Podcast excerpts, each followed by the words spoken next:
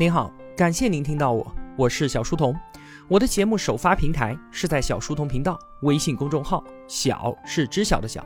我也会把所有音频分发到喜马拉雅之类的各大音频平台。您可以在公众号内回复两个英文字母 QQ，加入频道交流群，与同学们一起互动交流。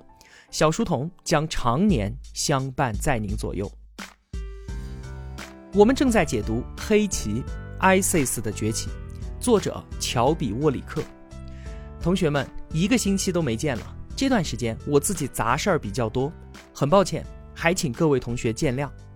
本期节目的文案有六千两百字，我大约会用二十三分钟的时间为您讲述。我们先来简单的回顾一下上期节目。我们之前说啊，九幺幺事件之后，美国约旦外交官弗莱在光天化日之下被歹徒枪杀。这起凶杀案的背后主谋就是扎卡维，这让扎卡维在伊拉克东北部的藏身地以及他所投奔的伊斯兰护卫队进入到了美国人的视线当中。美国特工就迅速摸清了扎卡维营地的全部底细，并且向白宫申请军事打击，要消灭他。可是这个申请却被美国总统小布什给驳回了，因为扎卡维在伊拉克境内的活动可以成为伊拉克总统萨达姆勾结恐怖组织的证据。当时啊，美国总统布什已经下定决心要出兵伊拉克，推翻萨达姆政权了。布什家族和萨达姆的恩怨可以说是由来已久，这要追溯到一九九一年的海湾战争。当年啊，伊拉克入侵科威特，美国领头的多国部队在联合国的授权之下，对于伊拉克军队发动了代号“沙漠风暴”的军事打击。但是后来呢，对阵双方的两位领导人老布什和萨达姆。却有着完全不同的结局。老布什确实赢得了战争，却丢掉了连任总统的机会；而萨达姆输掉了战争，却依然继续当他的总统。就在第二年，老布什以平民的身份访问科威特，萨达姆策划了一起针对他的爆炸刺杀事件。后来啊，老布什公开表示，他非常的憎恨萨达姆。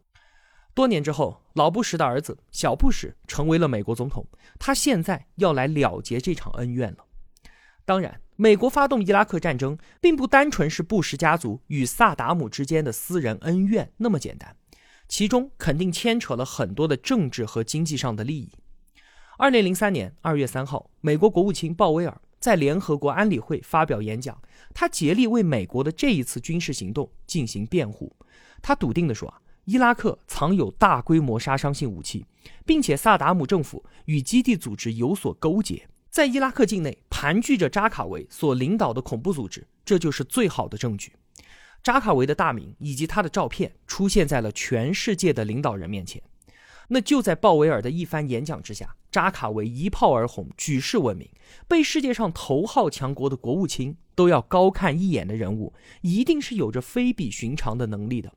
于是，越来越多的极端分子就冲着扎卡维这个名号慕名而去，投奔入伙。美国人原本只是想拿扎卡维来掩盖自己的战争行径，可是没有想到，他们无心插柳，却造就了二十一世纪最凶悍的恐怖分子。等到美国人动用数十枚导弹想要消灭他的时候，扎卡维早就已经逃之夭夭了。现在，他的恐怖阴影马上就要笼罩整个伊拉克。伊拉克战争呢，实际上是美国借反恐的时机，以伊拉克拒绝交出子虚乌有的大规模杀伤性武器和勾结基地组织为由，趁机清除反美政权的一场战争。那由于是一九九一年海湾战争的延续，所以呢，我们也叫它第二次海湾战争。在伊拉克战争打响之后啊，呈现出的完全就是一边倒的局面。从二零零三年三月二十号到四月十五号，美军用了不到一个月的时间，就彻底击溃了萨达姆政权，活捉了萨达姆，并且最后把他送上了绞刑架。但是啊，这场战争正式结束，那可是要等到奥巴马宣布在二零一一年十二月三十一号之前撤回所有驻伊拉克的美军，这也就是九年之后的事情了。美军占领了伊拉克之后，挖地三尺也没有找到什么大规模杀伤性武器和萨达姆政权与恐怖组织同流合污的证据。之前那个出兵伊拉克的正义理由正在不断的塌陷，而且美国人带给当地的并不是当初承诺的自由、平等、安定和繁荣，而是无休无止的恐怖袭击和地方宗教冲突。伊拉克人民对于占领军的态度，自然也从最开始的欢迎，慢慢的变成了仇恨。而在这其中，扎卡维他起到了很大的推波助澜的作用。在二零零三年八月七号的上午，一辆货车停在了约旦驻伊拉克大使馆的门外，司机突然跳下车飞奔离去。紧接着，货车后座爆炸，爆炸的威力巨大，货车被炸飞起了两层楼高，大使馆的外墙出现了一个九米多的窟窿。一共有十七个人在爆炸当中丧生，全部都是伊拉克公民，其中还包括一个原本完整美好的家庭。家中的女儿身首异处，女孩长发飘零的头颅随着强烈的震荡滚落在大街当中。一位路人正好目睹了这一幕，他吓得抄起报纸盖住了头颅，随后又惊又怕的路人发疯一样的在地上乱抓，像是要将女孩的脑袋埋到土里一样。这是美军占领伊拉克以来第一次有那么多平民丧生的袭击事件，这件事情直接让所有伊拉克人心生绝望，他们已经意识到美国人根本无力保证当地社会最基本的安全和稳定。之前萨达姆在位的时候，最起码人身安全是没有问题的。可是现在呢，就连大使馆的门口都会发生这样的恐怖景象。十二天之后，汽车爆炸再次来袭，目标是联合国办公室所在的巴格达运河酒店。装满炸药的汽车就像是一把尖刀，而酒店的三层小楼则是一块蛋糕。二十二人遇难，这是联合国机构历史上第一次遭遇如此大规模的夺命袭击。又过了十天，在伊拉克的纳杰夫，著名的阿里清真寺前，受人敬仰、威望极高的宗教学者哈基姆，在发表了公开演讲之后，朝自己的车队走去，爆炸接连发生。这次袭击有八十九人遇难，五百多人受伤，而德高望重、广受伊拉克人民爱戴的哈基姆，更是被炸得粉身碎骨。最后，人们是在现场找到了一只手，通过上面的戒指，才大致确认了哈基姆的身份。这几起恐怖袭击事件全部都出自扎卡维之手。美国打着消灭恐怖主义的旗号，推翻了萨达姆政权。可是，在萨达姆倒台之后，恐怖分子反而大为受益。过去的扎卡维不过是偏居伊拉克东北部的一个小麻烦，而现在这个麻烦已经蔓延到了伊拉克的心脏地带。后来啊，当美国情报专家回首伊拉克战争。最初这段日子的时候，纷纷都对扎卡维的战略眼光表示惊叹。这三次袭击所挑选的目标和时机，都完美的达到了散播恐怖的目的。约旦大使馆的袭击，让其他的阿拉伯国家对于伊拉克局势保持观望态度，他们不想因此引火上身，这也就让他们不愿意参与到伊拉克的重建当中。而运河酒店针对联合国的爆炸案。几乎是对所有驻伊拉克的非政府机构下达了逐客令，从此之后，任何国家都不敢到巴格达开设办事处了。最后，针对宗教学者哈基姆的纳杰夫惨案，进一步激化了宗教冲突。这里所说的就是我们在电视上经常听到的什叶派和逊尼派之间的冲突。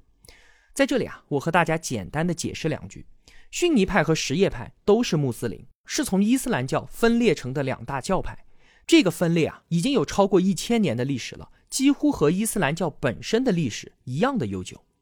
伊斯兰教的创始人穆罕默德，他作为宗教领袖，也拥有着管理所有信徒世俗生活的权利，这也就是伊斯兰教的特色，叫做政教合一。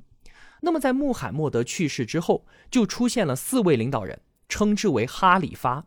这四位哈里发当中呢，只有一个是拥有穆罕默德血统的。那么，对于是否承认这四个人的领导地位，穆斯林内部就出现了分歧。逊尼派呢，就认为他们四个都是哈里发，而什叶派就认定只有拥有穆罕默德血统的那个人才是。于是就这么分裂了。而不一样的思想传统，进而衍生出了不同的教义，两派之间都互相不认可。在全世界的范围内来说啊，是逊尼派要多于什叶派的，而在伊拉克，什叶派却占多数。在萨达姆执政期间啊，一直以来都是重用逊尼派，长期压制什叶派。现在呢，萨达姆倒台了，美国人进来又扶持什叶派，逊尼派转而遭到打压，这一来一往的矛盾就被进一步的给激化了。而扎卡维针对什叶派宗教学者哈基姆的刺杀，什叶派觉得这就是逊尼派的人干的，这就像是点燃了火药桶的引线一样，迅速就挑起了两派之间的宗教冲突。美国情报专家说啊，扎卡维的一系列做法是想让我们在伊拉克陷入孤立境地，然后再挑起伊拉克内战，让我们受困其中。我倒是不相信扎卡维这个糙汉子可以有如此缜密的战略布局，但是啊，不管他是精心策划也好，是误打误撞也罢，总之他就是做到了。二零零三年的五月一号，小布什在亚伯拉罕·林肯号航空母舰上向全世界宣布：“我们已经赢得了伊拉克战争。”但是后来人们所看到的是，伊拉克战争远远还没有结束，昔日的胜利恰恰造成了如今的败局。二零零三年伊拉克的暴乱局面，完全可以说是扎卡维和美国人共同努力的结果。美国在伊拉克问题上实在是犯了太多的错误了。首先，美国的伊拉克战争，它的准备是非常之仓促的。颠覆了当地的政权之后，要怎么去管理这个国家呢？面对这样的问题，当时的美军竟然毫无计划。美军刚刚进入伊拉克的时候，伊拉克人民非常的欢迎，没有出现投掷鲜花欢迎王师的场面，那只是因为当地没有这个习俗罢了。每天晚上都有很多当地人对天鸣枪表示庆祝，美军在城中看到的全部都是一张又一张的笑脸。但是没过几个星期，伊拉克人民脸上的笑容就僵持住了。这段时间治安迅速的恶化，各种匪徒在城中大肆抢劫，上到博物馆的无价珍宝，下到建造大楼的铁栏杆，都会不翼而飞。美国军队呢？袖手旁观，没有人出面维持秩序。当地人民遭遇到的不公和痛苦，似乎和这些美国占领军毫不相干。就有人愤怒地说：“啊，美国在这里可以说是毫无作为，他们来到这儿只是凿出了一个巨大的黑洞罢了。”萨达姆倒台之后，出现大规模的治安问题，这或许确实让美国人始料未及，没能及时的做出很好的应对。但是啊，美军干的另外一件事情，那就真是犯下了巨大的错误。在占领伊拉克之后，他们就迫不及待地遣散了当地的军队，还对原来的执政党复兴党集体下了党固令，复兴党人员不得再从事政府工作。要知道啊，在萨达姆时代，想要谋求一份公职，不管是警察还是教师，都必须先要是一名复兴党党员。现在，美国对于复兴党的排斥，直接就造成了成千上万的技术人员和官僚一夜之间都没有了工作。那这样一来的话，就有两个非常棘手的问题凸显了出来：一个呢是当地的警察集体下岗，那谁来负责治安呢？第二个问题就是失去了公职、没有了工资的这一些公务员们，必然心生怨恨，不满的情绪很快就汇集成了一股暗流。而且啊，军队被遣散。美国竟然没有给任何的遣散费，这些人很多都是服役了十多年的职业军人。这些人如果聚集起来，那必然是一股不容小觑的力量。那您觉得他们的饭碗突然被人砸了之后会怎么样呢？事后的事实证明啊，很多复兴党人和原伊拉克部队当中的军人都投奔了恐怖组织，成为了扎卡维的左膀右臂。就连纳杰夫惨案当中。炸死哈基姆的炸弹都是来自萨达姆爆破队人员的馈赠。紧接着，恐怖事件接连发生，联合国驻巴格达办事处再次遭到袭击，巴格达酒店也遭遇汽车炸弹。到了十月二十七号那一天啊，整个巴格达都成了自杀式人弹的表演场地。国际红十字会以及四处警察局同时被袭击，三十六人遇难，两百多人受伤。在此之前啊，人们觉得。美军会给伊拉克带来和平与安定的希望，现在彻底化为了泡影。经历了去复兴党化的伊拉克，完全就是恐怖主义的沃土。占领当局的不作为，就像是阳光雨露；而美国人对于伊拉克文化的误解，仿佛就是阵阵暖风。有了这样的好年景，扎卡维就算是想不开花都难啊。与此同时呢，美国人与当地势力的关系。那也是一团糟。在二零零三年四月二十三号的时候，美军进入伊拉克历史古城费卢杰之后，占领了几座政府大楼，又圈进了一所学校当做营地。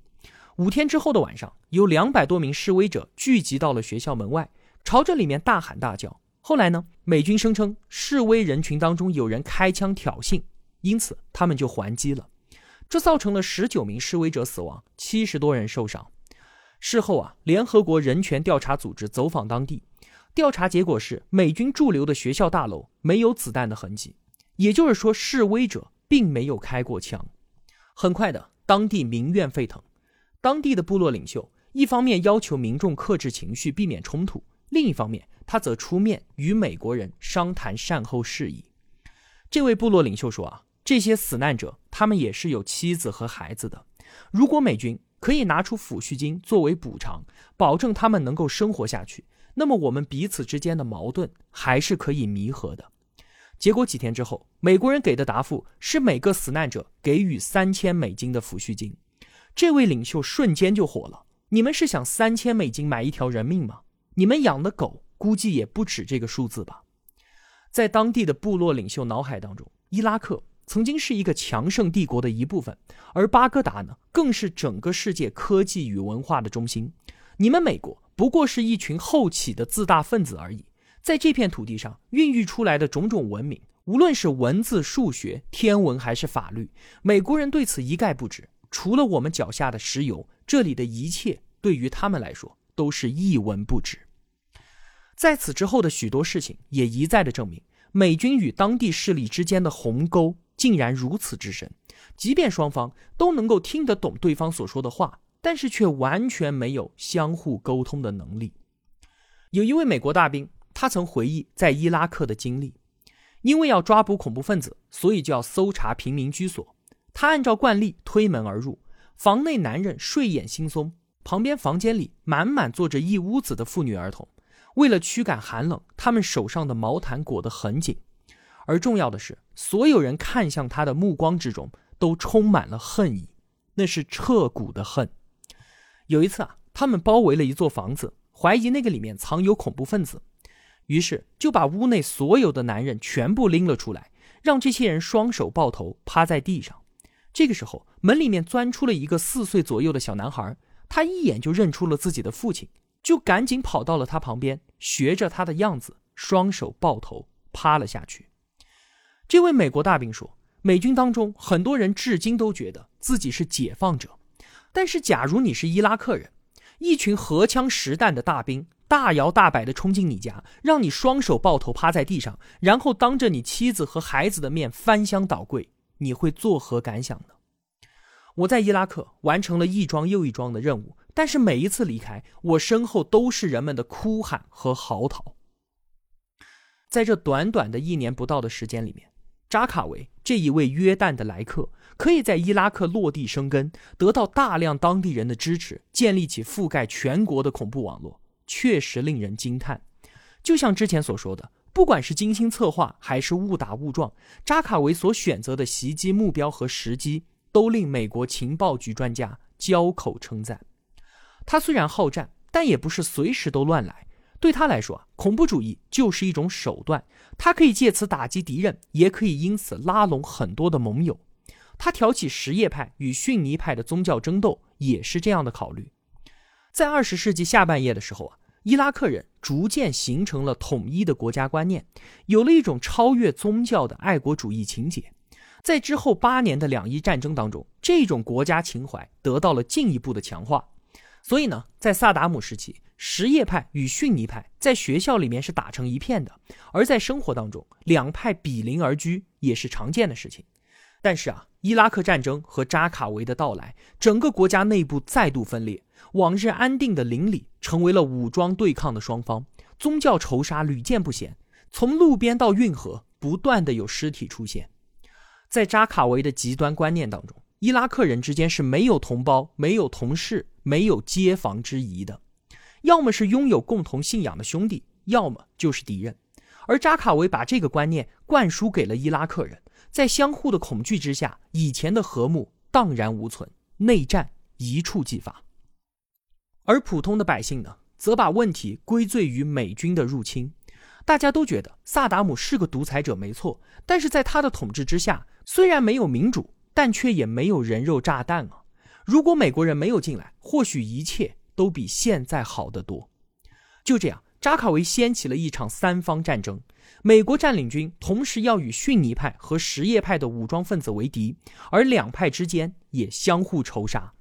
扎卡维想要的就是这样的暴乱局面，因为黑色之花如果想要盛开，就一定需要借助于暴乱的土壤。前线的美国特工把伊拉克暴乱的现状形成了报告，上交回了白宫。而就在不久之前，小布什才在航空母舰上对着全世界宣布：伊拉克战争我们大获全胜。在这个时候，却要说他的对伊政策出现了严重的失误，当地已经陷入了一片混乱。这不就等于是给总统脸上一记响亮的耳光吗？而且马上就要总统大选了，小布什需要用战争的胜利来给自己的连任加分。现在有这样不利于自己的信息，怎么能够被公之于世呢？这份报告被雪藏了起来，而编写这份报告的特工则遭到解职，随后便被召回了华盛顿。这一年多的时间里，扎卡维的愿望可以说是样样实现。他教唆当地群众反对美军，掀起宗教冲突，而且自己所犯下的种种罪行都被愤怒的伊拉克人全部安到了美国人的头上。正如扎卡维所想的那样，整个伊拉克陷入了暴乱。很快的，他会拿出新的办法，让这个国家在苦难当中越陷越深。同时，他还时刻惦记着自己的故乡，他准备送一份大礼给他的祖国。在此之后，扎卡维也会因为出现在镜头面前展示自己的毫无人性而获得“屠场主人”这样血腥的称号。好了，今天就与您分享这么多了。《黑棋》这本书啊，它的故事连续性特别的强，所以同学们对于后面的剧情一定也是有所期待的。我会抓紧一切时间尽快更新的。如果我有帮助到您，也希望您愿意帮助我。一个人能够走多远？关键在于与谁同行。我用跨越山海的一路相伴，希望得到您用金钱的称赞。我是小书童，我在小书童频道与您不见不散。